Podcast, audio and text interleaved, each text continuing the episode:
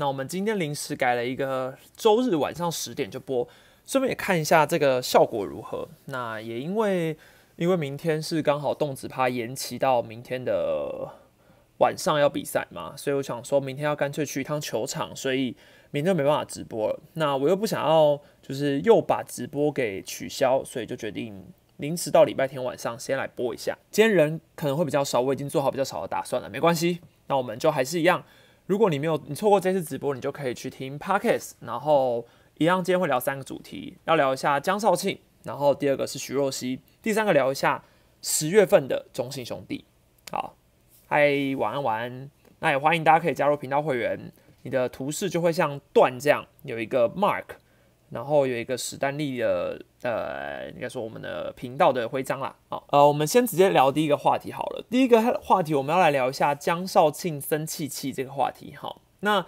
这个原因大家应该都知道，因为毕竟江少庆对着主审骂的那个影片，大概已经我看了一下网络上各种影片的版本，点阅率都爆爆高的，所以大家应该都已经感受到江少庆的怒气。好，那主要的原因就是因为。他在十月二十号的龙邦站，然后对上赫拉那个打席嘛，他就骂了一些脏一些脏话，而且真的不是一句，是一些脏话，因为刚好是那个所谓内角近身球吧，那他一投出去的那个当下，他就先骂了一个 park park，就是公园，好，先骂了一个，然后后面呢又一连串的继续，其实我觉得看嘴型蛮明显的，我就不说了啦，但是我觉得反正就是嗯嗯嗯。就是反正就是这个概念，好，他就把这一串念完之后呢，你就看到主审吴家伟先生，其实我觉得他的怒气值没有很高，哎，就理论上来说，你当然他不是对着他嘛，他算是有点朝着地板，然后发泄这个怒气，然后看着他，但我觉得主审那时候回看他的眼神，没有让我觉得很凶悍。就照理来说，一般主审听到这一句的时候，不是应该想说，哦，他也骂太脏了吧，或是可能直接就要把他赶出去之类，但是他有点。就是只是这样看着他，然后呃，阿德就是也没有所谓的制止，他就是在旁边憋笑，然后整个场面让我觉得很有趣。就想说，哎，那大家有猜到阿德为什么要憋笑吗？因为阿德之前啊有一次记不记得他也是大概是八月份的时候吧，有一场比赛他也是因为好球带的时候九第九局的时候，然后他那时候也觉得这颗球应该要是好球，所以他也是接了球之后就有点就是也骂了，然后。我记得他是那时候直接跟主审发生争执后被赶出场，然后那一场比赛的主审就是吴家伟先生，所以对于阿德来说可能会想说，哎，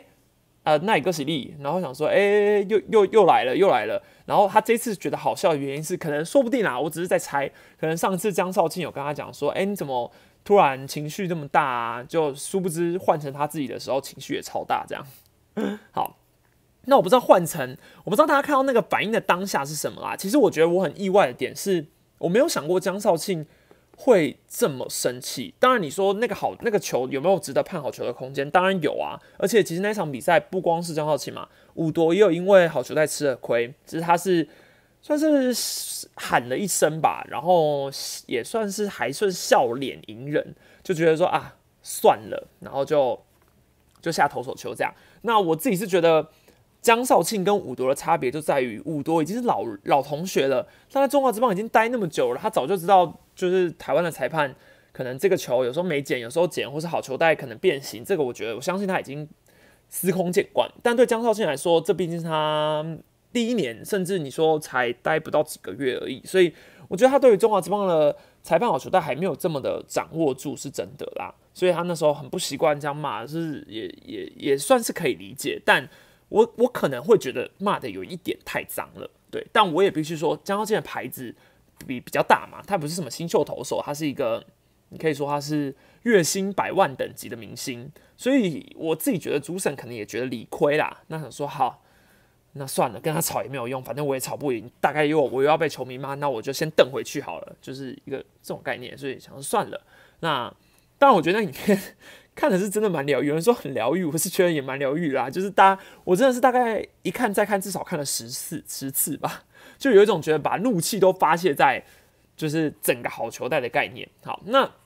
其实不止江少庆，之前旅美的首人投手胡志伟，大家如果印象的话，他也有曾经对好球带抱怨过，甚至你可以说因为对好球带的不适应影响到他整场的表现吧。因为少庆这一场也是丢了七个保送吧。那胡志伟那一场其实他也是跟主审，不过他那个主审是杨崇辉先生，对杨崇辉先生，所以也是有起了一点争执啊。好，那说真的，我也是觉得好球带是一个老梗话题，怎么聊都聊不完，而且大家自己的好球带都会因为你是哪一队的球迷而有所变化。今天你是哪一队的球迷，你就会认为那个好球带比较小或是比较大，所以。呃，你一时之间要找一个解决方法有吗？可能电子好球带吧，但是它也是有故障的频率，对，也有那种，我记得国外也有那种电子好球带，可能整颗在外面，或是整颗在里面，但是没有判好球，或是判了好球的，这种都有发生过。好，那我说真的，我蛮想问大家，你们觉得自己的印象中，哪一位占主审的裁判好球带是最少的？应该不是，不是最少啊，最小的，就是在你的印象中。这个主审每次他站站主审的时候，好球带就超级小。好，我找了那个中华职棒的那个你知道名的呃名列手册，然后我看了各种，就是我记下了全部主审的名单。好，总共有十二个主审，我一一把入围名单跟大家念一下。哈，苏建文裁判，然后张展荣、季华文、蔡丰泽、吴家伟、王俊宏、林金达、杨崇辉、尤志清。邱景燕、彭楚云、罗君宏，有十二个主审裁判，这好有趣哦！这好像可以直接去访问球员，问他说：“你觉得哪一个裁判的好球带最小？”那他们，但他们可能也不太敢讲啦，因为这可能会被骂哈。他们可能跟裁判也是好朋友啊。那我先说，这十二个裁判里面，就我的印象，跟大部分的观众的想法是一样的。我觉得最小的是苏建文裁判，他的好球带其实。我觉得算一致，但是一致的小，真的一致的小，诶诶，也可以算是有一点 A 四吧。你说他，我觉得苏建文裁判就是他大概这样，就真的是大概这样。然后我自己觉得 A 四好球带，像吴家伟也是偏小，但有时候你又会觉得不是那么小。那比较一致又小的，确实就是苏建文裁判。那当然他是资历最深的嘛。那从各种执法，我印从我印象派啊，因为我没有。完整的裁判的每一场执法数据嘛，但我以印象派来说，我确实觉得苏老师的误判几率好像稍微少一点，被挑战成功的几率也没有这么高。对，是我个人的印象。好，那撇除掉呃苏建文裁判的话，其实每一位裁判都有在我各自留留下一些他们有比较重大的 case，比如说你看像季华文裁判以前也有一个名，大家会帮他取一个基。就是芝华文，就是他把他的名字改成芝芝的那个芝嘛。同样的道理也发生在尤志清身上，有尤之清也有也有人这样讲哦。就是当然这都是你知道 PPT 的一些讽刺裁判的方式，但是呃，我自己觉得蛮常被拿出来讨论。你知道讨论度最高的，当然包括林金达先生哦。林金达先生算是我觉得以每次出事情，感觉以好球带来说啦，跟他是最。最最扯得上边的，好，跟他是最扯上边的。然后在我印象，可是在我印象中，林金达裁判的好球带，如果你去抗议，他通常不会生气。对他通常不会生气。我记得最会生气的第一个就是吴家伟先生，对，第一个就是吴家伟先生。然后杨崇辉先生也蛮常生气的，这两个人算是我个人印象中，如果你去抗议他的好球带，他们的反应会是最大的，对他们的反应会是最大的。然后，因为我记得林金达先生，我有问过有有有几队的捕手啦，他们有说其实他私底下人蛮好的，所以其实你可能在你接完球之后，他们可能会当下跟他反映说。哎，这个虚瓦靠啊，或者什么？因为他捕手，他们有时候会有一些声音，其实是当下他们跟主审裁判讲，我们收音收不到嘛，所以他可能会跟他讲说，哎，接接接喝酒吧，然后可能裁判就会在后面回答他说，不不不，卡出去哦，什么之类的，他们就会有一些聊天的方式啊，所以可能他们蹲久了，大概也习惯说，哦，哪一个裁判特别要小心，你就算好球带不太 OK 的话，你也尽量不要去抗议，那资历比较浅的，像是蔡丰泽先生跟罗君宏先生，应该都是今年比较，应该是今年才上来吧，还是去年？对。然后彭楚云先生感觉最近没什么看到。对，中职大概就这十二个裁判啊，比较常提起。那当然，你以呃投手来说，如果我今天是要看一个本土投手，我会比较担心的，确实还是林金达先生，会想说哦，这个好球，大家要特别注意一下。对，但说说真的，裁判也是人，所以要用什么方式去辅助裁判进步啊，还是什么的，这个有点，我觉得这个讨论太难了。每每次讲一讲，然后最后什么就是没有结论，所以我们今天就不先琢磨在这边了。好，好，那我们接下来讲一下徐若曦。好，徐若曦在呃上周也哎没有，还在这一周。好，礼拜五的比赛，天母比赛迎来了所谓的关门战，应该说关机战啦。那其实，在中华之棒的历史上，我真的我我我不确定徐若曦是不是第一次，好像是第一次哦，就是真的有一个本土总教练。从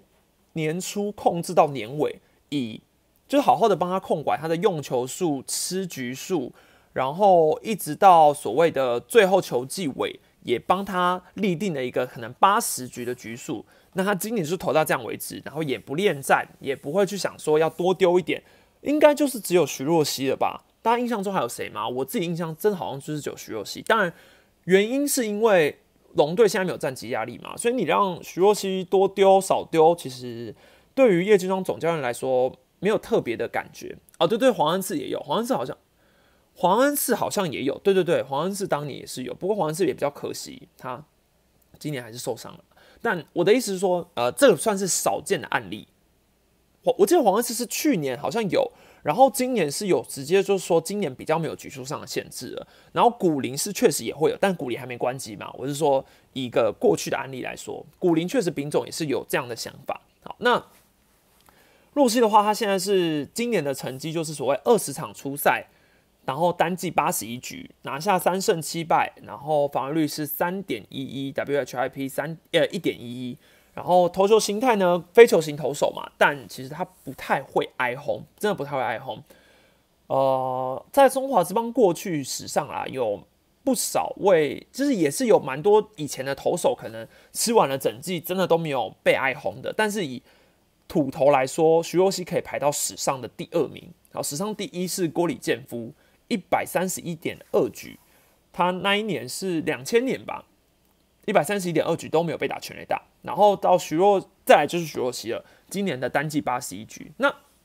不得不说，以呃以现在的棒球形态来说，你要不不被打全垒打是困难度非常高的。那你说为什么他会比较不容易被打全垒打？有很多原因嘛。那第一个原因，我觉得最简单的是，打者面对徐若曦的机会真的不多，就是你一场比赛，你可能要适应他的球路，你可能。两次机会，然后你前段棒次可能第三次机会这样，所以你相对真的比较难掌握。然后徐若曦的球真的也不是你想打就打得到，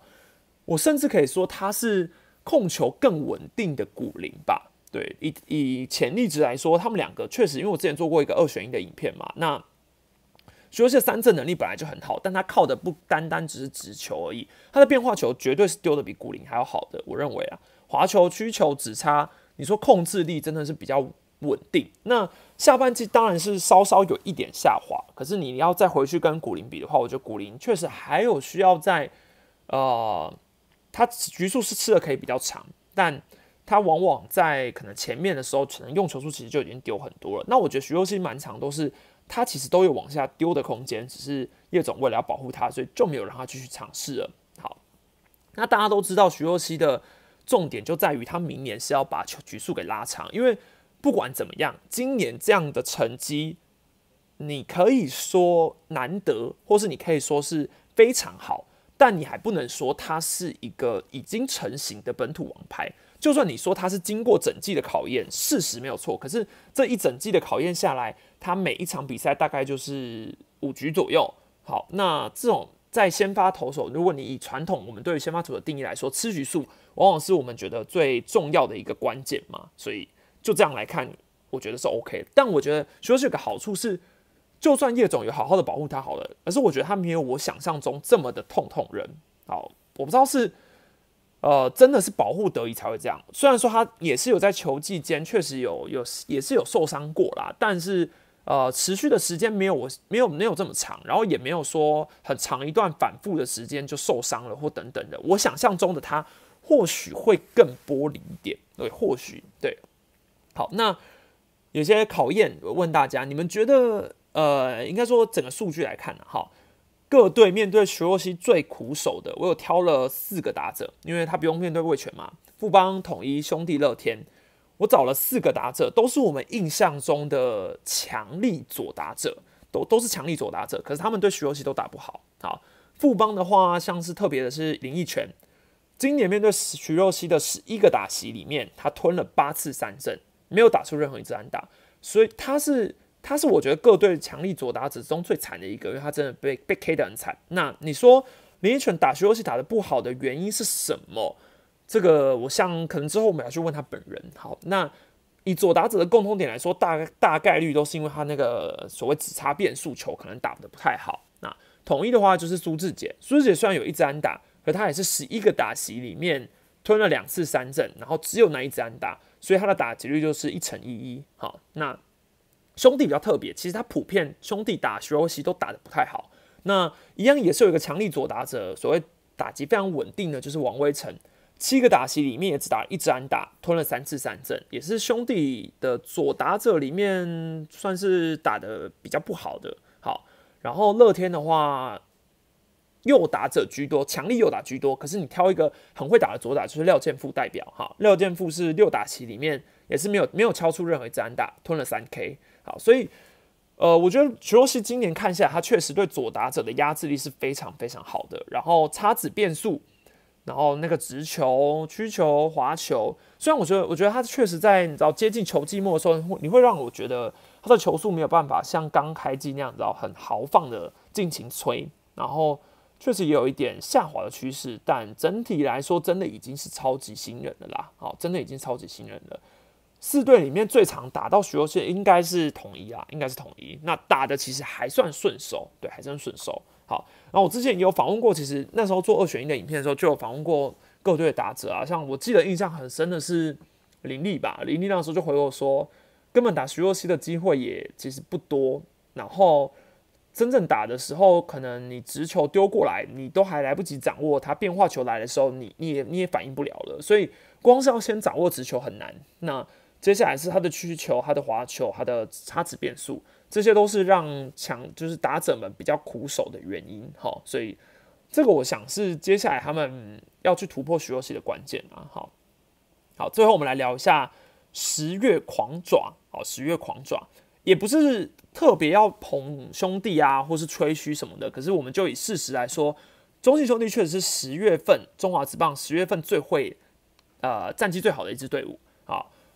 兄弟本身是拿了十一胜四败两和，胜率七成三三，排名第一。以十月份战绩来说，啊，第二的是统一八胜六败一和，五成七的胜率。然后第三是味全，想不到吧？七胜七败一和，五成的胜率。然后第四是富邦七胜八败四成六七，最惨的其实我是看了才知道，最惨的是乐天桃园。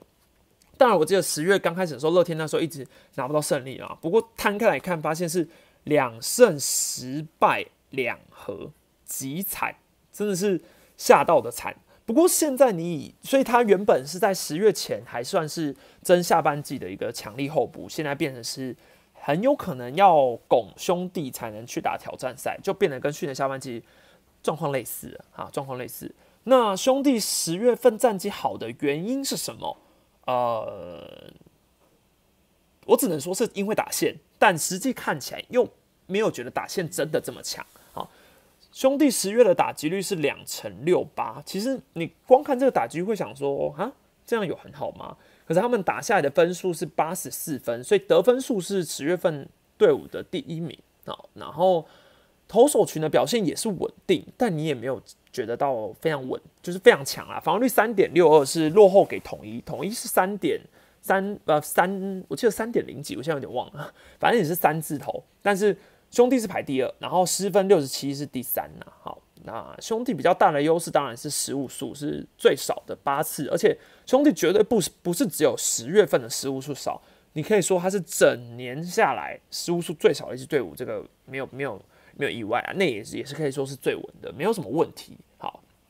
那我们来说说十月份兄弟打者，我们刚刚说打击率平均打击率是两成六八嘛，那打的最好的打者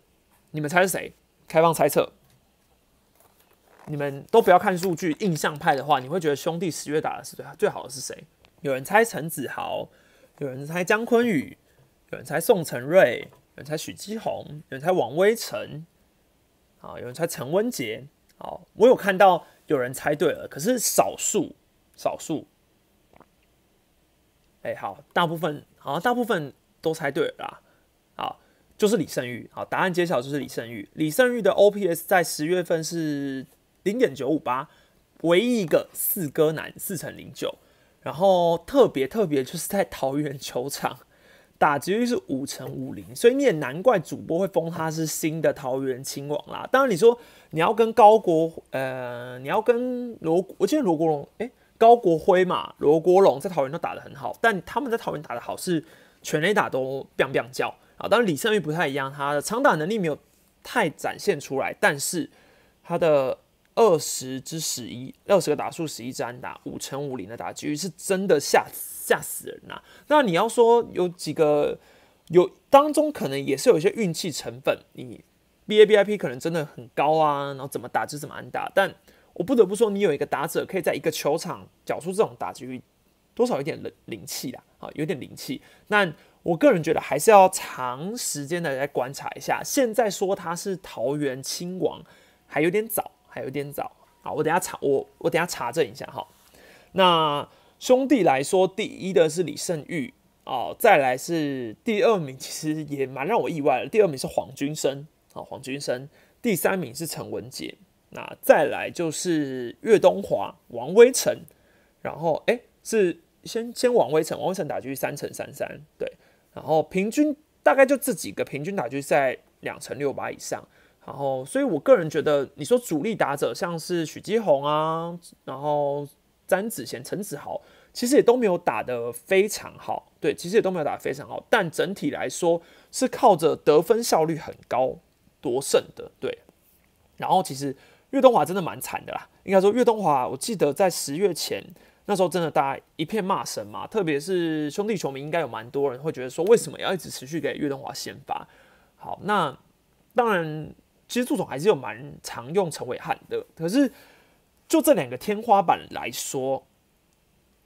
呃，我们需要把岳东华放到二军去磨多磨练。可是祝总可能会希望他就是在一军找回手感之后，接下来要往季后赛去走了。所以十以十月份来说，他其实也一直不断的在给岳东华机会，一直给岳东华一动岳东华。然后接下来其实真的有慢慢回稳的啦。好，而且我也必须要说，岳东华的防守能力还是一样很好的啦。他的不管是手背范围啊、速度啊、弹跳能力啊，真的还是很好的啦。所以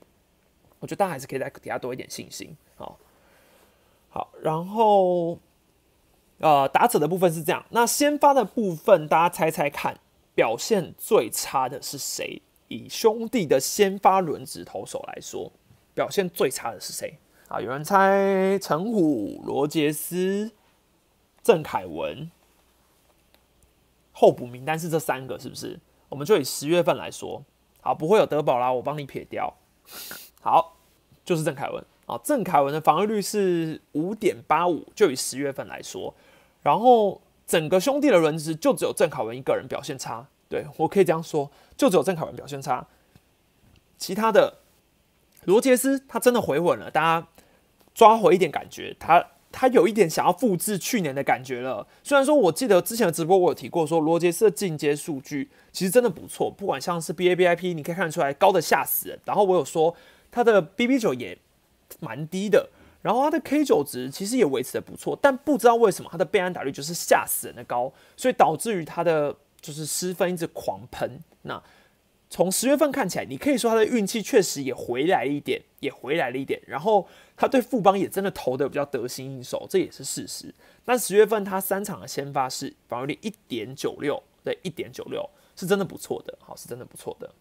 那罗杰斯的话，其实去年就一样嘛。你上半季那时候，罗杰斯其实也是被骂到一直要给机票要回家，啦啦啦之类的。反正然后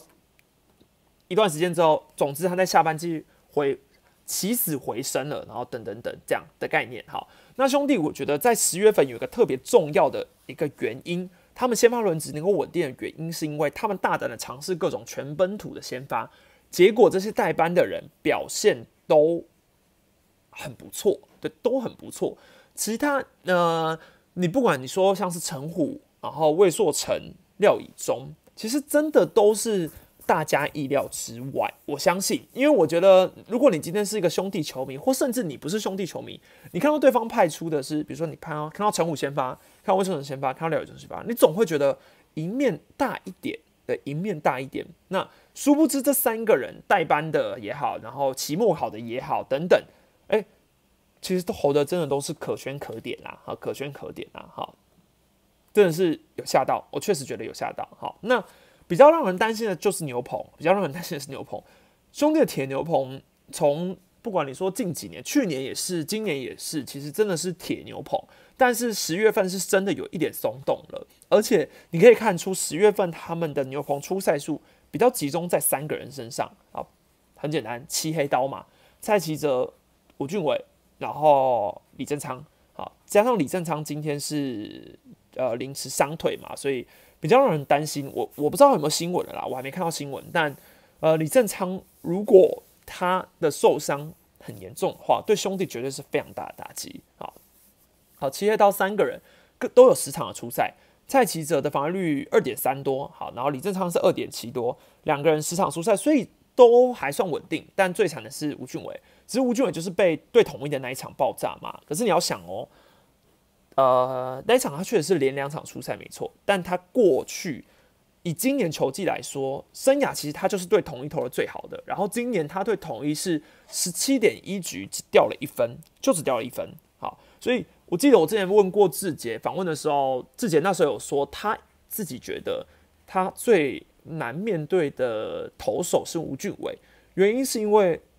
他他当然是说他觉得兄弟的。每一个牛棚投手都不好打，可能牛棚投手本身你要对到的次数就不多，然后他们，然后自己也觉得兄弟的牛棚就是非常的稳定又非常的好，所以每次碰到的时候其实都很难突破，这也是事实。所以在我的印象中啊，统一很少突破兄弟的牛棚的。所以其实，在你说周二那一场比赛是是几比几啊？反正前面先输了一场之后，接下来呃四比一，你最后兄弟被统一逆转。我觉得这会让下半季的冠军有一点悬念，对，有一点悬念，这是事实。对，如果那一场比赛兄弟拿到，我个人觉得统一的士气真的会跌落谷底。对，那至至少至少这场红会赢下来，你下半季的冠军，我觉得还有悬念。好，所以是这样没错啦。然后兄，呃，还有一个关键的原因是，像关大元，其实关大元也是今年兄弟真的扮演非常重要的角色，而且我觉得他也有证明说，他真的不是只是。所谓的昙花一现，因为上半季的时候，他的连续局数失分破了之后，其实他中间有一段时间是比较长掉分，可是他往往还是在那种长中季的时候，一直是上来哦，然后还是可以踩住刹车，还是就是他就是有一种安定感，然后他上来之后，哎，胜投还是拿得到，不管怎么样，关大元就是他今年整个信心已经拿到了，他已经你说换球也好等等，可是我觉得他已经给自己。就是不管是他信心也好，球队教练团也都相信他上来之后就是要去啊，要甚至有机会拿胜投的人，所以很妙啦。那十月份的话，他的防御率是来到六点七五，所以表现确实也稍微下滑了一点，所以这是兄弟十月牛棚会稍微松动的原因。那出赛数比较明显，就是集中在这四个人身上。然后对于谢荣豪、王义凯的信心指数其实是有一点动摇的。谢荣豪只有拿到五场初赛，王义凯只有三场。好，这个是上半季的时候比较没有看到的，因为我记得上半季的时候我也一直有说，福斯特对于呃兄弟牛棚的整个使用率其实算是蛮平均的，也不会说很常要连续出赛。但是王义凯当然近况是比较不稳了一点，然后谢荣豪。比较像是信心值差吧，但是谢荣豪今年表现真的好啊，对，真的好啊啊！然后你说中继的话，原本你还有个加百利可以用，对，但加百利也离开了嘛，所以你牛棚可能又少了一个可以运用的。然后前阵子其实有调上郑家燕，但你对郑家燕的信心程度也很低，所以我记得好像也只投了一个打席吗？好像是拿来当一人左吧，然后马上换下去，后来就下放二军了，所以。我觉得信心指数真的也不够啦啊！这是兄弟的十月份引用，但整体来说战绩是真的好，而且其实最近的气势也不错啦。我觉得比较可惜，今天周日这场比赛没有赢下来，你最后变成和局之后，我我觉得打线上还是有有问题。当然，大家有一直在讨论说，到底为什么今年这么多和局？那我个人还是觉得跟换球一定有关系啊。以前不会和局，是因为往往在要和局的时候，可能全垒打就出来了，再见全垒打，什么什么各种呃什么都有。就是你只要呃，你会觉得要和局的时候，长打出来就很难和局了嘛？长打出来就没和局。问题是，你今年要长打是非常困难的，团队打击率，我记得啦，因为我去我我一直都有在运动世界写那个南八天周报嘛，所以我每每一个礼拜都会去更新所谓单周的投打数据啊、打击数据什么的。基本上过去我整理单周打击数据的时候，我印象中打击如果在两成八。应该就算是打的没有到很好了，对。可是问题是，今年是要到两成，要到三成以上是不可，这真的是很少。就桃园一阵子是都在三成以上啊，不然基本上今年都是两成五、两成六、两成两成一的也有两成二，这真的是差很多啦。所以之后我也是会出一支影片来讨论一下，到底换球过后今年有哪些打折会让你觉得，他怎么好像现回原形的概念？开放提问，那有什么问题吗？哎，我看一下哈，我最近真的是太慌，不知道 Podcast 有没有什么有人在留言吗？好，Podcast 已经大概两个月没有收到最新的留言了，欢迎大家，欢迎大家还是可以帮我到喵咪 stand 的 Podcast 来个五星评分啊、按赞啊什么的都好啊，都好，好，然后一样，这个上次有直播宣传过，我就不多赘述，反正就是跟统一的秋冬新商品有合作，所以你现在去统一秋冬新生活，上次我们有提过说折扣码的部分，那时候还没有折扣码，但是一直播完之后，师队的窗口就马上，呃，应该说我们心有灵犀啊，我马上问他说，诶，刚刚观众的时候有人提到那个直播提问，然后他就说，诶，你要你在讲折扣码吗？好，我去帮你争取，好，所以你只要输入 S T A 一百 S T A Stanley 的 S T A，然后一百，你就可以。在他们秋冬新生活的这次的的商品里面，满千折百，满千然后就是折一百，啊，最多就是折一百，就算是小福利，有帮大家争取到。好，然后还有一个是昨天上了，哎，反正是礼拜五上了桃园捷运一日票的活动，那一支影片有抽奖，那一支影片有抽奖，所以大家可以赶快去留言，截止日期就到这今天的十二点了，对不对？所以如果你想要抽到一个桃园捷运免费获得一张一日票的话，有三个名额啦，所以大家可以去抽奖。好，好，那我回答一下提问。史丹利会去下周末的帮喵站吗？诶，我会去明天的喵园站，然后礼拜三的龙龙龙帮站，对，龙帮站，因为我尽量都是把你知道对战组合错开，这样我可以访问到一次很多不同的球员啊。因为我前一阵子真的是有点太忙了，所以。没有办法很常进场，所以对会员很抱歉啊。但是我之之之前采访还是有一些采访影片还没上啊，最近也会剪出来。十月若知要怎么改善现在的体质哦？嗯，其实我觉得桃园现在好像也不用多想了，好像也不用多想了。我觉得好像就是捧捧抓就对了哎。可是其实我一直觉得抓放这件事很不合人性，但。好像又必须要这样做，对，好像又必须要这样做，因为现在的赛程，你看哦，表定的话是到十一月的第三周，赛程就全部结束了嘛，所以接下来你后面兄弟跟桃园这面对面的比赛，光是十一月份就还有五场吧，而且你十一月十九、二十二一都是兄弟对桃园，所以。十一月十九、二十二一，如果下半季真的厮杀到那个时候，统一跟兄弟还没有分出个高下的话，那这问题就会变成是，呃，我们要怎么把，就是桃园要要要跟球季说再见吗？还是他们要进季后赛？对，所以这个问题是非常困难的啊。那你坦白来说，你为了球季而好的话，当然会希望就是。自己进季后赛嘛，你总不会希望球队今年就这样子遗憾的结束了嘛，对不对？好，那如果他们要进季后赛，他们最后是不是就要换一些新秀的投手上来投？但是你也不能跟球队说，哎，我们就是打者要不要打的这么好？这不就是打假球了吗？所以这个问题，我我说真的啦，除非你今天在兄弟的，你除非你今天在呃十一月初或是十一月第二个礼拜，真的就已经。把下半季冠军决定出来了，对，不然这样子很危险呐。对啊，那到时候球迷会看到什么样的比赛？那时候进场要看什么样的比赛？我很痛苦诶。好，三一觉得新人王是谁？好，新人王这个议题，我那天有在社群贴文上面问大家嘛。好，那我来跟大家说一下，那个时候大家给我的反应是什么？好了，因为我有说，我觉得徐若曦最重要的，他能拿到新人王的一个比较呃有利的原因，第一个是他很少，他今年完全没有被打全垒打，这是他一个很大的加分条件。还有他的印象中有非常多的所谓的，你知道，那个时候有个十一出场就是各种三振出来了嘛，对不对？好，然后还有所谓他的今年的 K 九值也保持的非常非常好，对，非常非常好。所以那时候其实个人下面啦，其实很多人的反应，要么就是说，第一个，很多人推徐若曦的原因是因为他们觉得徐若曦的球威很爽啊，投球流畅感很好啊，等等的。好，然后呃，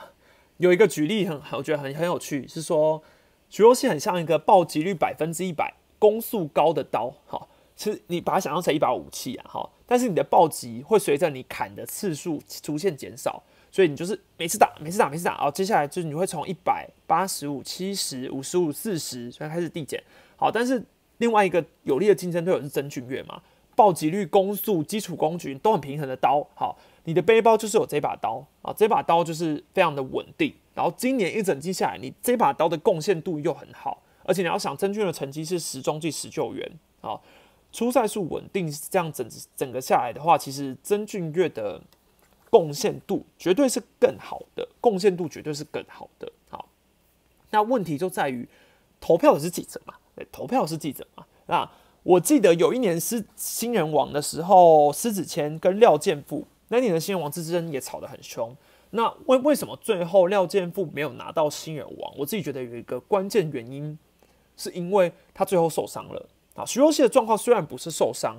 但他至少也会在整个十一月不会再出现在一军的舞台上了。也就是说，大家对他的印象会摆到后面，会稍稍的淡忘。我自己觉得，如果我是记者，我是拥有投票权的记者的话，我也会被这个影响。我想说，诶，我一直看到曾俊岳还在投。然后每次就看到他守成比赛的胜利，然后投的很好，哎，但是徐若曦我已经忘记他前面发生什么事了。我的人的记忆都马是这样，所谓压轴永远都比开场的好嘛，因为你压轴你的印象就是比较深啊，所以大家就会想说，哎，好像就是曾俊岳，对，所以就是这样。那我可以说我是没有投票权的啦，所以我大家不用担心，我并或我没有在谢，我没有在公开的告诉大家我要投谁哈，但我自己的话，我会投曾俊岳。对，我会投曾俊岳，可是我没有投票权哈。若曦觉得自己投不好的时候，都会嘟嘴，很可爱。其实我觉得现在的年轻选手都越来越懂得在荧幕前展现自己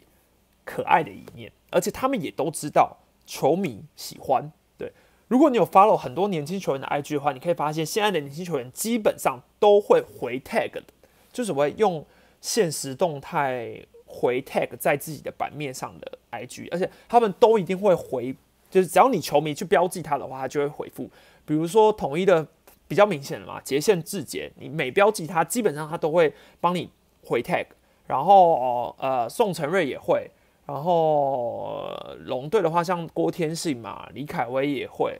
哦，然后我印象中这几个啦，反正基本上他们都是你回 tag，就我觉得现在的年轻时代很懂得。去跟球迷互动，不会像早期，其实呃可能会觉得说，在职业球员在球迷面前要有一个形象，所以这是我觉得比较不同的点。好，你看像龙队，我觉得那个打屁股那个就蛮有趣的啊，就蛮有趣的啊，我觉得就是这个就是一个话题啊，然后你就可以让媒体去采访你啊，媒体就会想要知道那两个屁股是谁啊，我就会想要知道那个屁股是谁打的啊，对不对？阿坤跟陈瑞宋小呃宋承瑞牵手，我就会想知道他们为什么牵手啊，对不对？对，所以这这也是让现在的媒体趋势越来越朝向有趣化的呃风格，这是一个原因。你看，像未来，其实我觉得他们已经在转型喽。他们最近很多的影片已经开始在转型成新媒体喽。他们开始去采访一些比较有趣的新闻，不会像以往可能去做一些比较。呃，谁表现的比较好，就去做哪个新闻，或谁表现的比较不好，什么比较严肃的新闻没有？他们现在每个媒体都开始在转型了，因为他们也发现球迷喜欢看这种有趣的新闻。那还有一个比较热门的话题是在说布雷克跟德保拉嘛。好，那其实我有一个系列啦，所以我还想问他，你们会想要看球员采访新人王二选一，还是 S 级羊头二选一？因为我不确定我剩下的球季末尾尾声，我有没有办法把二选一的影片这两支都做完。所以如果只能挑一支的话，你会想看新人王二选一，曾俊岳 VS 许若曦，还是 S 级羊头二选一？布雷克 VS 德保拉，好，大家欢迎给我一点意见啊。呃，因为坦白来说啦，我自己觉得这两个的二选一都非常的有讨论度跟话题度。那采访的人，你们会比较想要看打者的反应，还是投手的反应？因为我前几次二选一基本上都是访问打者，所以我想知道你们会会不会想要这一次就是问比较多投手？对，好，弄投票，弄投票，弄投票，弄投票。好好好，我看谁先就谁先出，但是我基本上如果有机会的话都问啦，因为我发现大家好像蛮喜欢看二选一的，支持史丹利跟德保拉一对一访问不带翻译，我跟你说绝对不可能，因为我不会西班牙文，绝对不可能。德保拉访问是用西班牙文访回的，觉得明年泰迪还会来统一师吗？嗯，坦白来说，我觉得不会。我觉得先不用去管泰迪什么的，我觉得你只要先能留住布雷克就好了。因为布雷克是以他的年纪来说，你让他留台湾，我觉得会比较好一点。对，而且其实布雷克蛮融入整个球队的气氛。我看他跟戴安也是真的好朋友。对我看好像他好像还送礼物给戴安吧。然后我觉得布雷克跟队员们的相处什么，真的都是已经很融入在台湾的。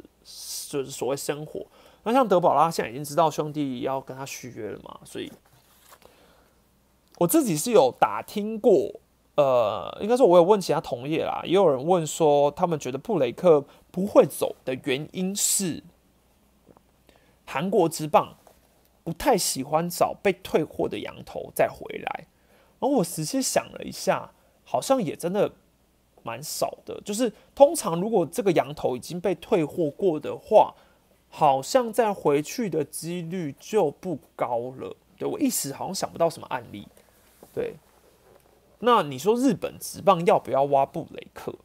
可是说真的啦，布雷克的进阶数据其实没有这么漂亮哦。嗯，我觉得布雷克进阶数据没有这么漂亮。以三振能力来说，我真觉得德保拉还是比较稳定一点啦。啊，对啊，就是索杀。但索杀，哦对，而且索沙，索沙，我之前也有听过，呃，像德保拉不会去韩职，也有一个人就是讲过，原因是说，因为韩国职棒对多米尼加的所谓契约，就是他们有一个欠，就是有一个税的条款，有个税的条款，然后多米尼加的税在韩职是要双重付税吧，我记得。所以就变成是你，你要呃付出更高的代价，那你可能薪水搞不好你去韩国之后，你还不会领的比台湾多。对，索沙当初是因为这样，那德保拉的话，很有可能没有回去韩职的一个原因，也有可能是因为这个，对，也有可能是因为这个，我有听过这个说法啊。那你说，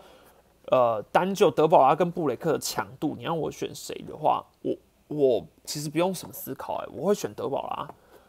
嗯，在我的印象中，你要把你要把德保拉打不打爆是非常非常困难的。但实际上来说，他也真的很少，对，他也真的很少。好，那不论是你看 B B 九 K 九值，然后布雷克有一个，你看他的 B A B I P 其实是很低的，也就是说他很长。去年的布雷克跟今年的布雷克确实有一个差别，是今年布雷克多了那颗紫叉球。所以他三振能力变好了，但还没有到德保拉这么的好。然后他的直球速度，我记得刚开机的时候确实也变快了。但随着球季进行，我也觉得布雷克现在的球速又没有这么快了，对，又没有这么快了。所以我觉得布雷克真的就是那颗子叉，让他今年真的又更上一层楼。对，他的 BABIP 真的是蛮低的，对，真的蛮低的。所以你要说运气值有没有当让布雷克就是。比较幸运一点，我觉得是有啦，对。但整体来说，他还是一个很棒的羊头。但跟德保拉比起来，德保拉比较像是货真价实的强，货真价实。好像就那一场吧，就是乐天那一场被打爆。对我早早对啊，对，然后你看，嗯，德保拉真的就是强在他那一颗滑，算算滑曲球吗？就是那一颗真的，不管是左打者、右打者，其实对那一颗球真的不好判断哎，而且他跟直球的速差又很大，然后德保拉又很会配速，前呃前半段的时候，你可以看到他直球速度都不会到非常快，然后我觉得他也是非常有脑袋的，就是。他就是很懂得什么时间点要配速啊，还是要怎么样？然后后半段的时候，你会发现他球速其实毫无保留的又拿出来，然后他又不会浪费太多的球速在一个打者身上，你要跟他缠斗都很困难了。今年看好富邦签回 Newnes 哦，对啊，富邦原本还有个另外一个洋炮嘛，哇，我明年看好富邦来个双洋炮好了，让中华之邦热闹一点。对，哎，龙队的那个后雷赫雷亚也要走了嘛，对啊，但。也不意外吧，我觉得就是，如果这个时候龙队有什么洋将提出想走，就就走吧，反正剩下应该全本土应该还可以解决。罗莉可以撑到本土年限吗？还不够哦，明年还要再撑一年，一整年完之后，好，罗莉才可以加入全本土。但今年来说，其实罗莉真的明年还是会续约啦。喵喵的二军问题哦，然后其实我原本想要写一篇，想要拍影片的啦？但我想说，最近统一还没有真的跌落谷底，我就先不写。那其实我也都有提过啦，就是我觉得二军就是要衔接一军。那统一的二军就是一直没有把所谓的高顺位、高期待、高天花板的人喂很多打席数嘛？对啊。不过运动世界上有人写了，对，而且那好像是那篇作者的第一篇，但是他写的很好，对我觉得写的很好，写的已经算蛮完整的啦，就是应该也算是。啊，其实我个人觉得说讲到这个，我觉得蛮神奇的一件事，就是我一直觉得统一算是四队里面，应该说五队里面人气可能第三吧，第三、第四。好，但是呃，以五队来说，PTT 的对版来说啦，我觉得最活跃的是兄弟，再来就是统一。哎，统一在对版的讨论度是真的很高哦。对，我觉得。那你不管看像兄弟啊、富邦啊、龙队，就先帮他排个垫底，因为龙队的讨论度本来就还没有到高嘛。但是其实不管像是乐天、富邦的讨论度，甚至你说统一，基本上每一场比赛你都可以看到他们开那个主场主每每一场的主局先发稿，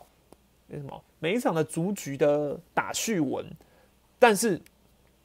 呃，乐天、富邦。很长是就是一个本场先发就这样而已，那讨论度就就会比较低嘛。因为说真的，你要每一个打席讨论，那个讨论度才会高。那统一的基本上跟兄弟一样，就是每一场比赛都会有人开那个逐局转播啊。对啊，对啊，转播啊，哈，转播。所以，我只我其实觉得很，这是算让我觉得蛮意外的。我觉得，而且统一真的也，我觉得你说跟战机有关，我觉得不是哦。因为过去统一战机差的时候，哦，那个对吧，还是吵得很凶。好，还是吵得很凶，但是但比起来，兄弟还是吵得最凶的。兄弟只要有大概二连败，就会吵爆凶了。然后统一最爱吵的是选秀哦，统一吵最凶的是选秀。然后选秀吵完，吵二军，二军也很凶，二军很凶。然后富邦比较长，富邦讨论度比较高的，可能就是内斗的时候吧，内斗的时候。乐天，我觉得拉拉队的讨论度有高吗？我只能说，其实我觉得，我我那天我觉得去乐天的主场，你看他们的球迷真的很多，可是真的广泛的分布在所谓的家庭族群。我觉得小朋友整个全家去看乐天的真的多，真的多，真的多。然后还会有呃拉拉队的也多啦，对。但是我个人觉得乐天真的比较偏家庭族群，然后他们属地主义的。那个讨论度吧，所以你说这些家庭可能妈妈爸爸好像可能比较少用 PTT 吧，这个我觉得可能那你说小孩比较多的话，也也是也是。然后富邦的话，我好像就没有办法确定他们的观众群比较到哪一个程度。嗯，喵版一堆人喜欢拿单一球员出来吵，这是真的，吵得最凶陈冲庭啊，然后这种他们做这个陈冲庭、陈冲宇各种吵，就是我觉得。董一确实很很常炒单一球员，感谢无数董内那个兄弟输一场就可以吵翻天，一个 play 打不好就可以战到翻，不用到二连败。好，二连败是太多了，是不是？应该说，我觉得啊，兄弟就是还是会有，还是有理性的球迷，但可能因为球迷的基数过大了，所以导致于呃不理性的球迷也多，这就是常常会被拿来讨论的原因嘛。因为他们的球迷基数太大啦，所以可以这样说吗？人多必有白痴，就是人只要一多起来，你就会有很多啊，对你就会有很多啊。但你看，大家都会炒一拳，可是林一拳不常在富邦的讨论，就是不常在富邦的 PPT 被拿出来编哦。其实不长哦，真的都是呃总版，就是棒球版才会很喜欢拿出拿林一拳出来。对，我觉得林一拳在富邦的版上面并没有，就是真的让他觉得好像就是很不受欢迎什么之类。我觉得是整个棒球版就是会把林一拳抓出来谈啊。对啊，一拳真的真的也没怎样啊，而且我觉得其实可以自嘲的球员很伟大哎，就是你要想球员他们就是不是不是真的应该要接受每一个人的恶意批评啊，可是他会拿出来自嘲，说自己不能坦啊什么之类，就是很妙啊。有预购球员卡吗？其实我过去几年都有预购，但我今年没有预购了，因为我后来发现我买了球员卡之后，好像没有办法好好的把它保存哦。也是因为中奖率真的很低啊！我每次买球员卡都买到很普通的，就是没有办法留存的。魏权现在都菜鸟，对啊，是真的啊。可是魏全的球迷比较集中在 FB 粉砖，就是 FB 的那个讨论社团，他们很到现在还没有在 PTT 的版上面兴起讨论度，他们比较常在 FB 社团讨论。对，呃，我记得魏全应该是社团比较热闹，但。现在看龙队的球迷，应该就真的都是没有在管战绩吧？对，哎，我以前 FB 社团很多，但真的是蛮老的人。对，是是是。然后我觉得我之前有听一个聊聊过嘛，就是魏权就是呃，应该说行销会真的卡在一个很大的难关。你要想哦，它是一支元老球队，他当初会复活，是因为老球迷、老龙迷。帮助他们而回来的，那你一开始也真的要靠这些老农民，但是你靠老农民可以靠多久？所以你一直拿一些以前的元老球员出来，所以你也不能靠很久。那他们的行销公关会麻烦，他们要推新球员的话，老农民又又不捧场，所以你就变成是哇，你一定要去捧新球员，可是你又要去在乎老农民的感受，所以我觉得魏全龙的行销蛮难当的啦。算是一个新球队很大的考验，因为他他说新不新，对。那我们之后炒第六队，可是第六队出现之后，谁来支持第六队？这是重点了，谁来支持第六队？我们真的可以看到明星球员转队到第六队吗？我是比较希望这样啦，对。不然是一个很难的一件事，很难的问题啊。我觉得这个问题很难啊。